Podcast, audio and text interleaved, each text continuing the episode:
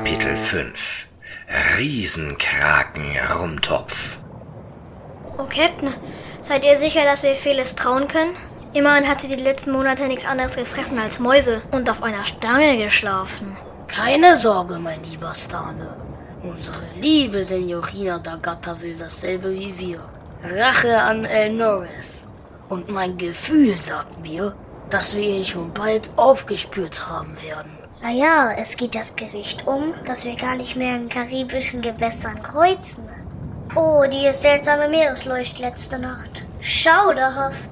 Und wie der Wind geflüstert hat. Die Sterne lügen nicht.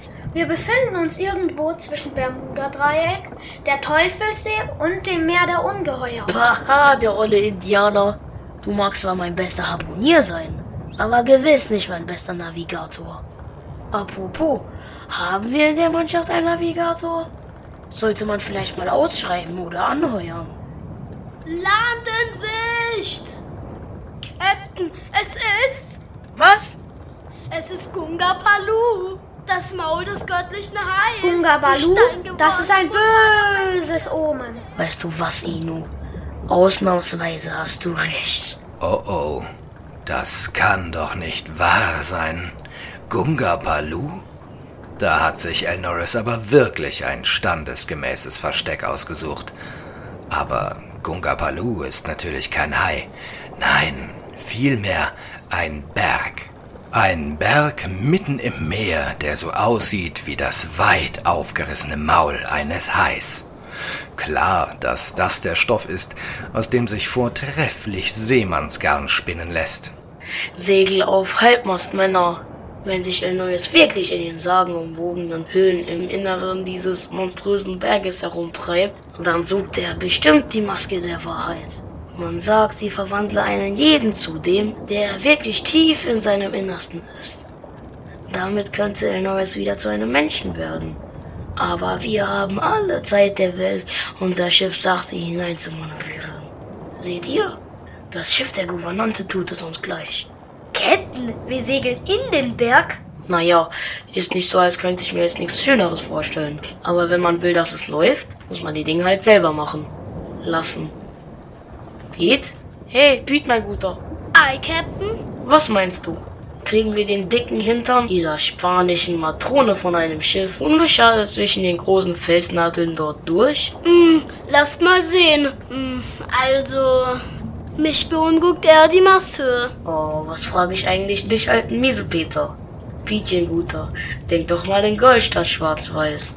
Wie viele Piratengeschichten kennst du, die von großen, unentdeckten Schätzen und Reichtümern handeln? Na, äh, so eine Handvoll bestimmt mindestens. Na siehst du. Und davon hat mindestens jede vierte irgendwie mit Gunga Palu zu tun, hm? Also, irgendwas muss ja dran sein. Oder besser gesagt, drin. Jede Wette, dass wir uns die Belohnung für die Ergreifung von El Norris gleich selbst auszahlen können. Hm? Was meinst du? Oh, Captain, na wirklich? Aber ja, na klar. Gut, in Ordnung. Dann beim Barte meiner Heberne wollen wir es wagen. Haha. Also Männer, ihr habt's gehört. Und wenn nicht, dann hört ihr es jetzt. Wir gehen auf Klunkerkistenkaperfahrt. Hoch auf unseren Captain. Er lebe! Noch schlimmer als Zahnweh, noch böser als Gicht. Gunga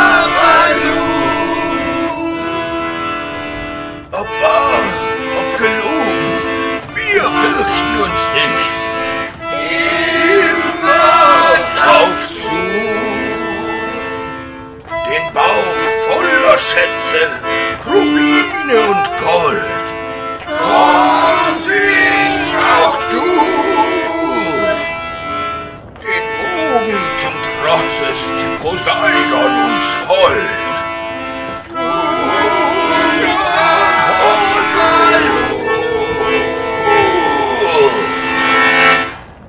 Also, wenn's mal irgendwann nicht mehr gehen sollte mit dem zur See fahren, dann könnten die Jungs sich fortan auch als Shanty-Corps prima über Wasser halten. Vielleicht in San Juan oder Kingston. Naja, jetzt jedenfalls muss die Mannschaft sich erstmal um andere Dinge kümmern. Alle wuseln wild übers Deck. Jede Verteuung wird nochmal überprüft, Vorräte werden verstaut und rings um die Reling hängen die Männer überall kleine Tranlampen auf. Ist wahrscheinlich besser so. Wie sollen sie denn auch sonst was sehen, wenn sie erstmal im Schlund des Felsenhais verschwunden sind? Captain, worauf wartet ihr? Na, wonach sieht's denn aus, liebste Gouvernante? Ladies first, wie die Briten sagen.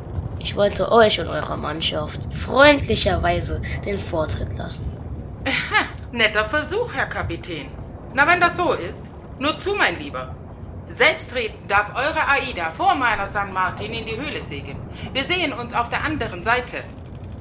Hoffentlich. Außer dem ächzenden Gebälk der beiden Schiffe und dem Plätschern des Wassers ist kein Laut zu vernehmen, als beide in der Öffnung der riesigen natürlichen Höhle verschwinden. Die Felswände links und rechts rücken bedrohlich eng zusammen, als am Ende des beklemmenden Tunnels Licht zu erkennen ist. Signora Swandini? Gouvernantin, was mag das für ein Hexenwerk sein? Da vorne ist ein geisterhaftes Leuchten zu sehen. Seid unbesorgt, teuerste. Ganz ähnliche Grotten gibt es in den Steilklippen vor Santiago. Das Moos, von dem das Leuchten herrührt, erzielt bei Heilern einen hohen Preis. In der Zwischenzeit an Deck der Aida. Das sind keine ertrunkenen Seelen und nicht lustige Einfallspinsel. Das ist nur Leuchtmoos. Als würde man mit einer Horde Äffchen Tretboot fahren. Aber, hey, Jungs, seht nur! Dahinter den Felssäulen ist unsere Klunkerkiste vertreut. Wir haben das Schiff wieder. Hurra! Haha, der Captain hat wohl auch seine liebe Mühe, seine Männer zu beruhigen. Äh, Signora? Diese dicke Schlange da auf den Säcken, gehört die auch zur natürlichen Höhlenfauna? Welche Schlange? Das ist keine Schlange. Das ist ein Riesenkrakenarm. Achtung! Bei allen Omen, das ist ein böser Kraken. Schwachkopf, als ob sie auch lieb gäbe. Zu den Waffen, Männer! Noch ist das Monster mit dem anderen Schiff beschäftigt. Die andere Mannschaft versucht Beiboote zu Wasser zu lassen. Die Arme des Kraken schlingen sich um den Hauptmast. Alle Degenhiebe scheinen einfach an der Haut des Monstrums abzuprallen. Einige der Soldaten springen von Deck ins kalte Wasser der finsteren Höhle. Keine Panik, die Beiboote werden sie schon rausfischen. Seht nur, Freunde, die Arme umschlingen den kompletten Schiffsrumpf. Wir sind im... Ah, schnell, Captain, ich habe eine Idee. Eieiei, was würde die Mannschaft nur ohne Dylan machen? Der Knabe behält selbst in den bedrohlichsten Situationen einen kühlen Kopf. Mal sehen, was er ausgeheckt hat. Der Captain jedenfalls scheint begeistert und scheucht seine Männer quer übers und sogar unter Deck, während die St. Martin gurgelnd in den schwarzen Fluten der Höhle versinkt. Raus mit dem Zeug, los, los! Ich will kein einziges Fass mehr unter Deck finden. Der schöne Ruhm. Captain, muss das wirklich sein? Glaubt mir, Männer, da draußen nützt uns der Fusel mehr. Und jetzt hört auf zu jammern.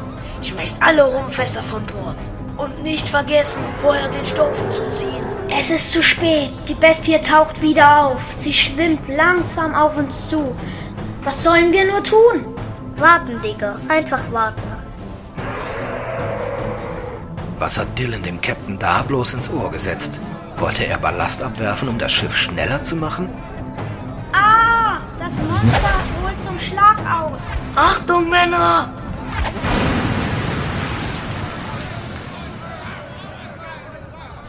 Hä? Wie? Platsch. Hurra, das Monster hat uns verfehlt. Seht nur, Männer. Die Armen tanzen kraftlos umher. Man könnte fast meinen, das Ungeheuer hätte einen Schwips. Das Ungeheuer hat keinen Schwips. Es hat einen Vollrausch, von dem es sich hoffentlich nicht so schnell erholt. Haha! Dinne, mein Guter, das war genial. Bei allen Zuckerrohrplantagen. Dieser Dylan hat es ja faustig hinter den Ohren. Sein Plan ist aufgegangen. Durch den ganzen Rum, den die Männer ins Wasser gekippt haben, ist dem Monster der Appetit auf Piraten erstmal vergangen.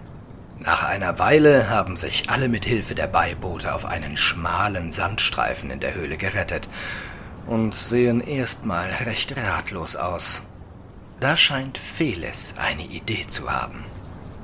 Ich glaube, El Norris ist hier noch irgendwo. Mein Medaillon spielt fast verrückt. Die Nadel tanzt wie ein Brummkreisel.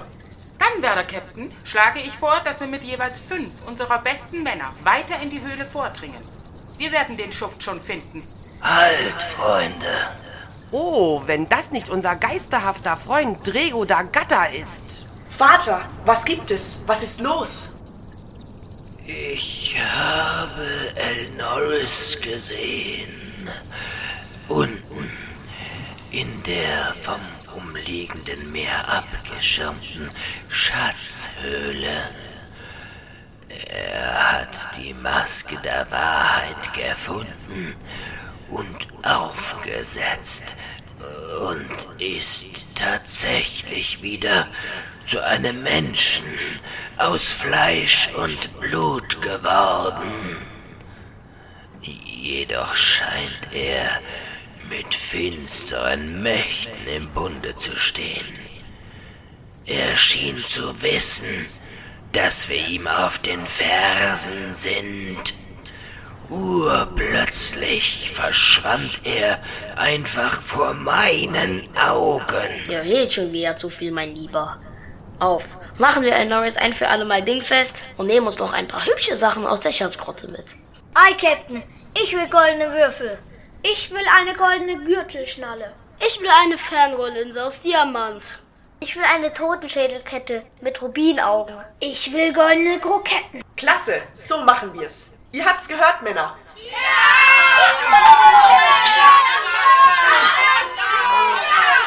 Runter in die Höhle, Jungs, wir machen uns die Taschen voll. Und dann geht's zurück an Bord unserer geliebten Klunkerkiste. Puh, was für ein Abenteuer. Aber ob der Captain und seine Jungs den finsteren Widersacher Al Norris wirklich noch dingfest machen konnten? Wer weiß. Ich schätze, das ist eine andere Geschichte. Heute Abend jedenfalls haben der Kapitän und seine Jungs eine Menge zu feiern. Da wollen wir nicht weiter stören. Ich bin jedenfalls schon gespannt, welche Abenteuer noch auf die Klunkerkisten-Crew warten. Ihr auch?